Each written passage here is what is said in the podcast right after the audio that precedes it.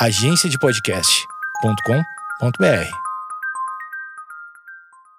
No episódio anterior, a gente falou sobre a masculinidade tóxica e como ela influencia nas decisões relacionadas ao comportamento violento e até mesmo suicida. Hoje vamos falar sobre duas das populações mais vulneráveis quando falamos em suicídio: a população negra e a LGBTQ. O psicólogo Paulo Vitor Navascone, autor do livro Vida, Adoecimento e Suicídio, fala um pouco sobre saúde mental e como a nossa sociedade sempre foi adoecida.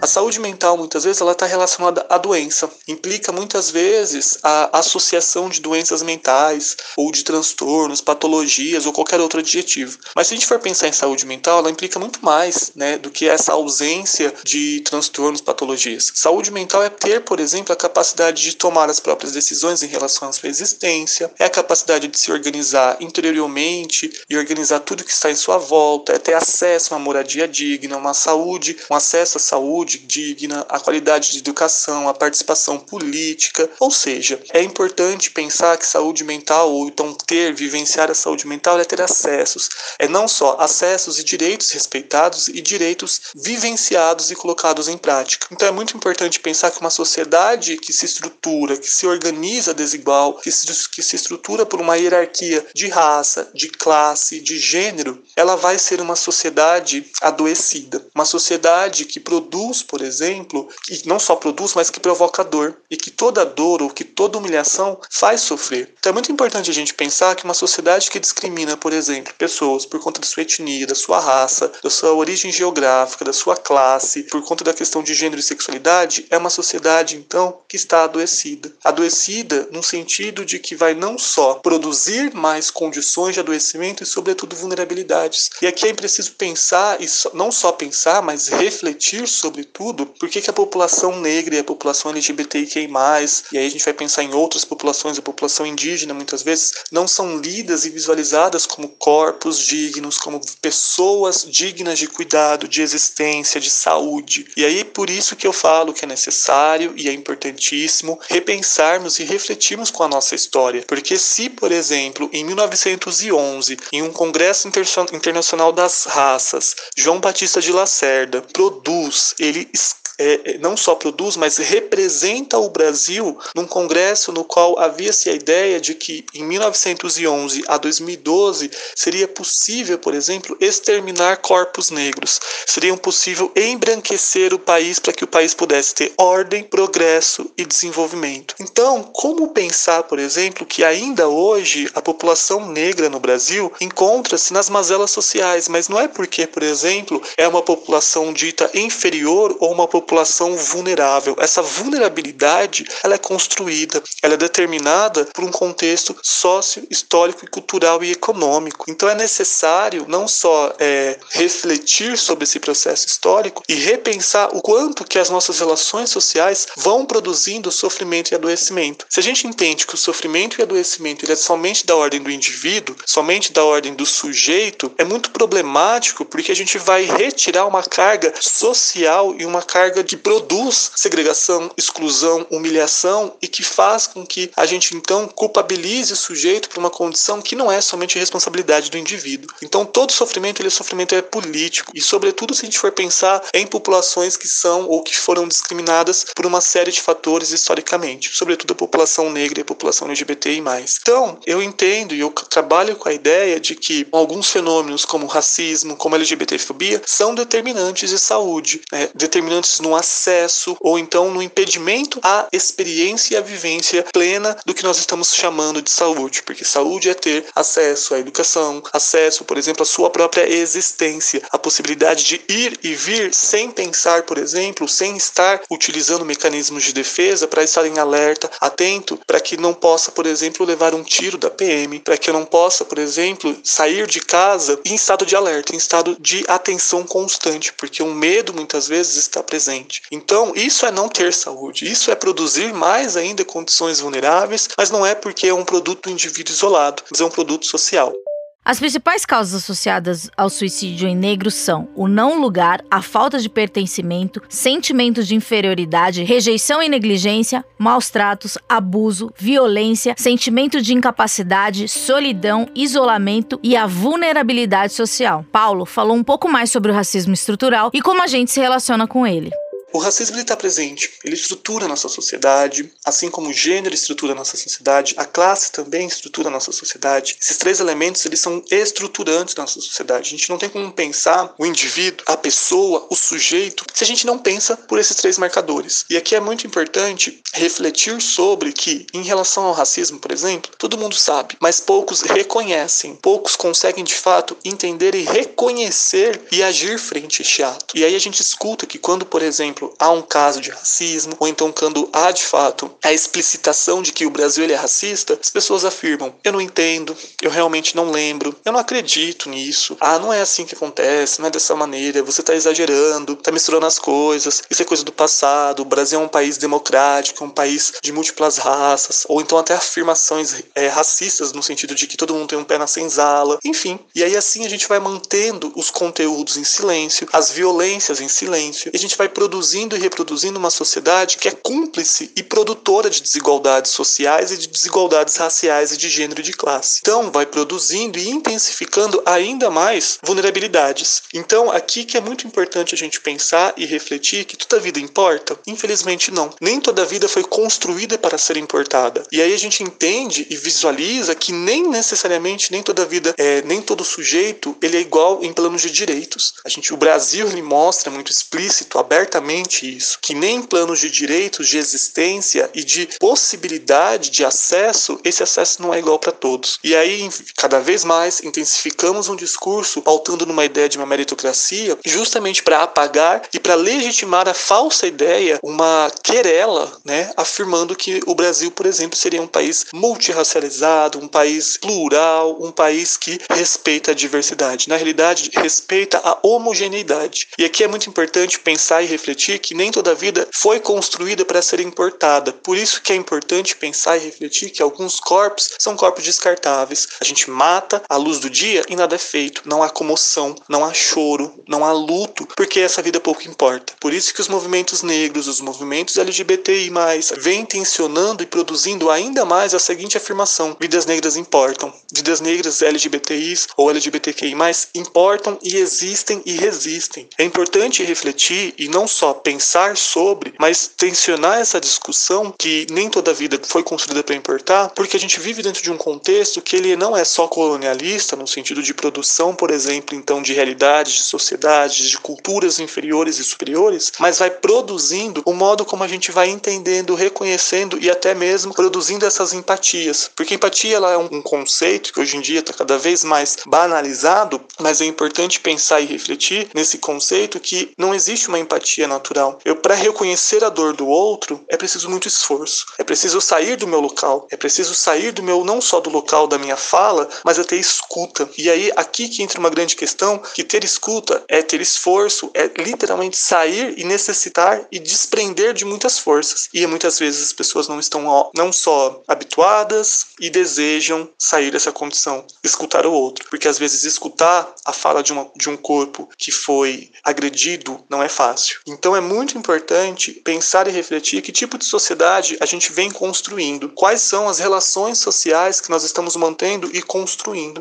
Porque aqui é muito importante e é muito necessário refletir por que, que quando existe políticas públicas, ações afirmativas, sobretudo pensando então na, na reparação histórica, numa reparação das desigualdades e para tentar romper com esses silêncios e romper com a manutenção das desigualdades, o que, que a gente vê é tanta criticidade, exacerbação da violência, sobretudo das pessoas brancas, da branquitude. É preciso racializar a branquitude. O racismo não é um problema do negro apenas, é um problema sobretudo da branquitude, das pessoas brancas, a branquitude enquanto uma estrutura de poder que vai não só mantendo quem tem voz e quem tem poder a uma única voz, que é o caso da branquitude. O Paulo faz um trabalho essencial de militância e educação sobre o assunto e me explicou o conceito de vulnerabilidade social. Por exemplo, uma pessoa negra, a condição de vida da sua existência, justamente por ser negra, num país racista, num país que a cada 23 minutos um jovem negro é assassinado, por exemplo, faz ou torna-se ou já faz com que essa pessoa se encontre numa condição de vulnerabilidade. Mas também é necessário pensar as situações sociais. Talvez esse corpo negro, essa pessoa negra, encontre-se em situações, em condições sociais, em condições de moradia, de existência,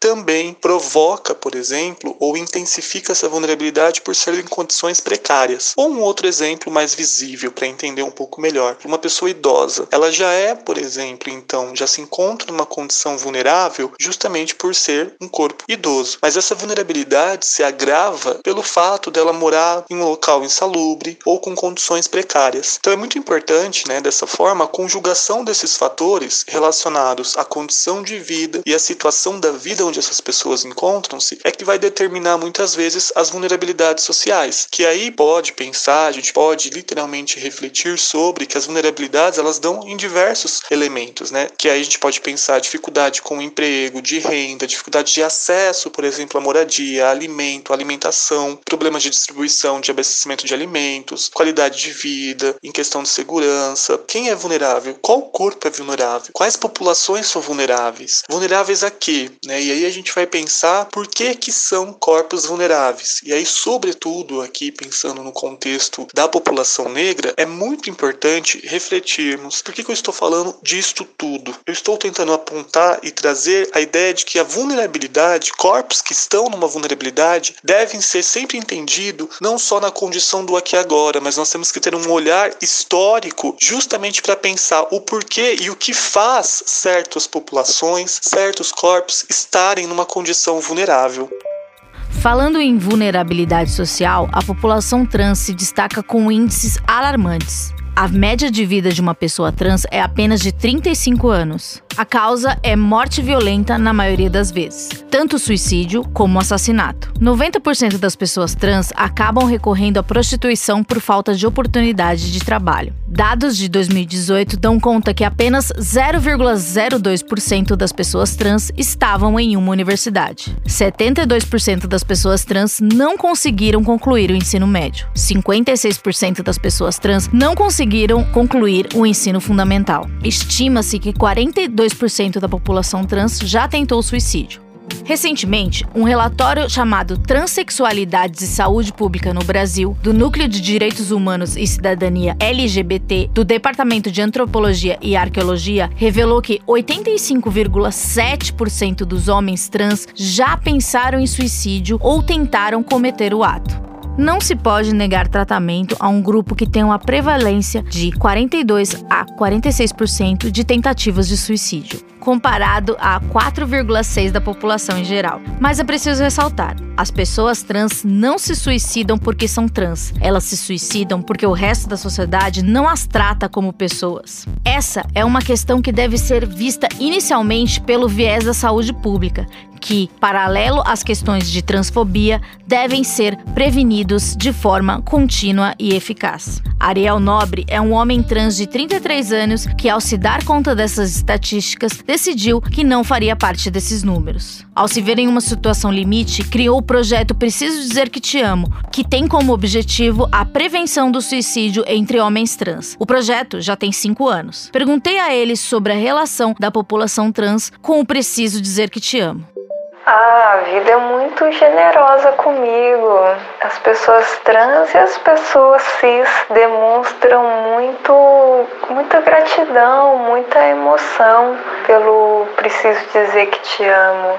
E isso é muito maravilhoso. É muito bom expandir o preciso dizer que te amo, né? Esse amor próprio em público e expandir mesmo, assim, ter uma dimensão política, né, no bem-estar das pessoas trans que precisa ser difundido. O Ariel exerce um papel fundamental nas agências de publicidade ao abordar o protagonismo de pessoas trans no cinema e na publicidade. Perguntei a ele se ele sente que há um incômodo entre as pessoas que trabalham na área e se esse incômodo reverbera em atitudes.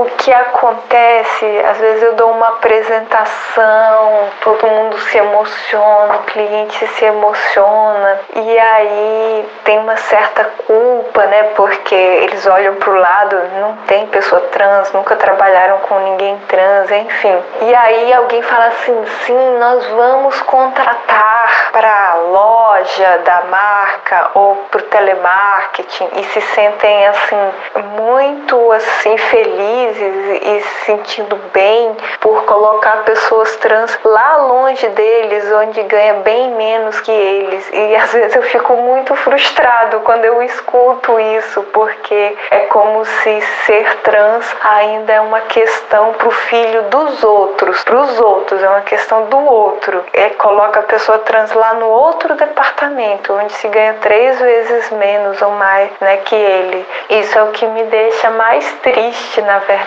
sabe? É ver que ainda somos distantes, mas está melhorando Nessa vivência do Ariel, o Paulo nos questiona: todas as vidas realmente importam e nos sugere a tomada de consciência dos fatos. A educação deve ser o primeiro passo para uma real mudança da sociedade.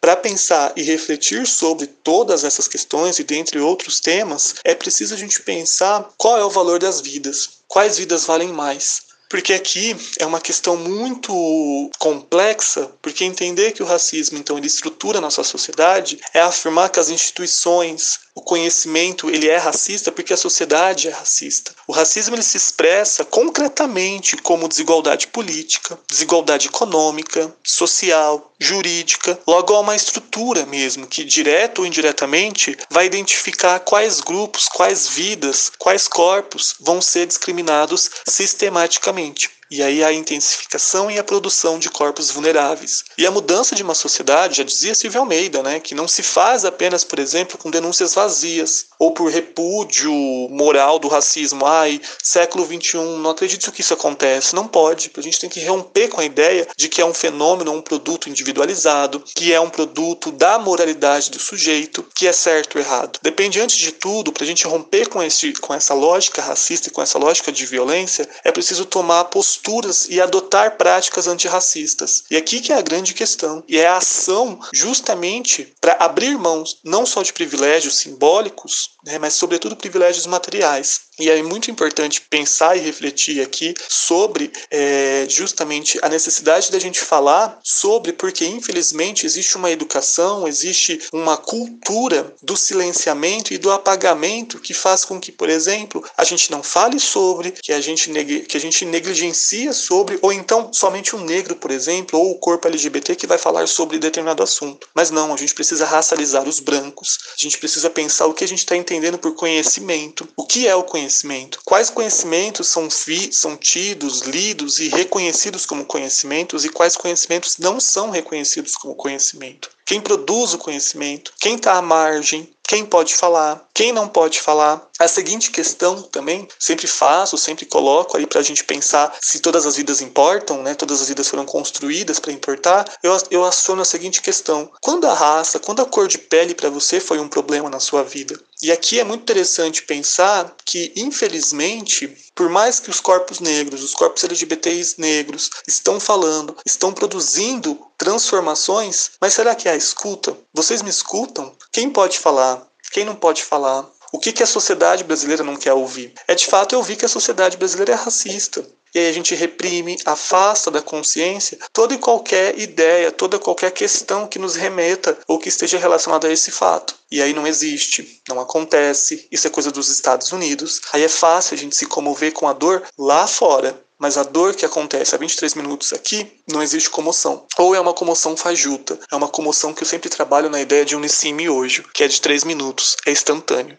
Então é necessário e é importante a gente pensar e repensar então qual é a forma que estamos produzindo e dando para essa sociedade. É uma sociedade que visa uma pluralidade, é uma sociedade que visa de fato uma diversidade de existências, de vidas e de é, experiências, ou é uma sociedade que visa uma homogeneidade? É uma sociedade que não só visa, mas sobretudo pensa e entende que a diferença ela deve ser combatida. Aqui é uma grande questão para a gente pensar, porque a diferença ela deve ser combatida quando a diferença causa desigualdade, causa vulnerabilidade Essa diferença a gente deve combater, mas a diferença que causa pluralidade, que produz vida, que produz outras perspectivas de existência, essa diferença ela deve ser valorizada e deve ser enaltecida. Então é necessário e é muito importante pensar a educação como sendo de fato um fenômeno, uma ferramenta, uma potência de transformação, e justamente que a educação talvez de fato é a saída, é um primeiro passo, é um primeiro elemento para tomar consciência, para que a gente possa não só tomar consciência, mas repensarmos aquilo que a gente tem dado, construído como certo, como óbvio, como correto, como a possibilidade de mudança. É preciso repensar e suspeitar do óbvio. É preciso olhar para a história para que a gente não possa repetir os mesmos erros do passado passado, erros do passado que ainda têm marcas, que deixam marcas, que deixam cicatrizes em alguns corpos, em algumas vidas. Então, eu entendo e tento trabalhar justamente com a perspectiva da gente não só que a gente precisa falar sobre, mas de que modo estamos falando e como estamos falando, e aliás, existe escuta, porque é preciso falar, é preciso não necessariamente apenas falar, mas é preciso escutar, é preciso agir, é preciso transformar. E para transformar, eu preciso reconhecer essa existência. Ver não basta, eu preciso reconhecer, e reconhecer é agir, é visualizar, compreender, entender, mas, sobretudo, agir frente a esse sistema. E eu acredito e cada vez mais tensiono essa ideia de que o racismo, o sexismo, o machismo, enfim, a LGBTfobia são problemas estruturais e que não dependem, que não diz respeito apenas dessas, desses corpos que são vítimas de um sistema, mas diz respeito de toda uma sociedade. Então não haverá justiça social se não haverá, por exemplo, uma justiça cognitiva, uma justiça do, do conhecimento. Então é fundamental, é essencial repensarmos as nossas práticas, os nossos saberes, bem como aquilo que a gente vem produzindo como verdade. Verdade para quem? Verdade para qual grupo? Então é mais ou menos nessa perspectiva que eu tento pensar e trabalhar justamente de como abordar um tema que ele é pesado, ele é difícil, delicado, mas sobretudo é pensar na humanização desses temas. E aí é refletir sobre qual é a sociedade que a gente tem construído, que tipo de humanidade nós temos, nós temos construído, qual é o papel da educação numa luta antirracista, numa luta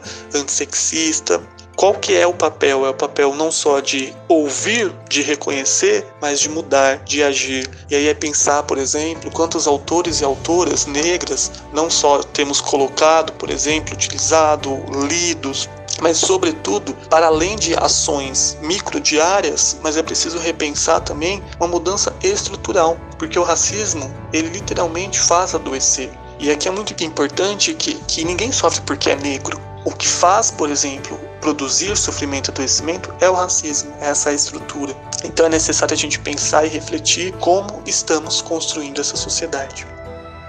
Segundo a OMS, 9 em cada 10 mortes por suicídio podem ser evitadas, e a prevenção é fundamental. O assunto ainda é considerado tabu, e é fundamental que em momentos difíceis as pessoas consigam pedir ajuda para familiares, amigos ou a um médico. Este mês, o Centro de Valorização da Vida, o CVV, realiza a campanha Setembro Amarelo, de prevenção ao suicídio. Quem precisar de ajuda pode ligar para 188 a qualquer hora do dia ou da noite, ou pelo site através do chat paz nos estádios.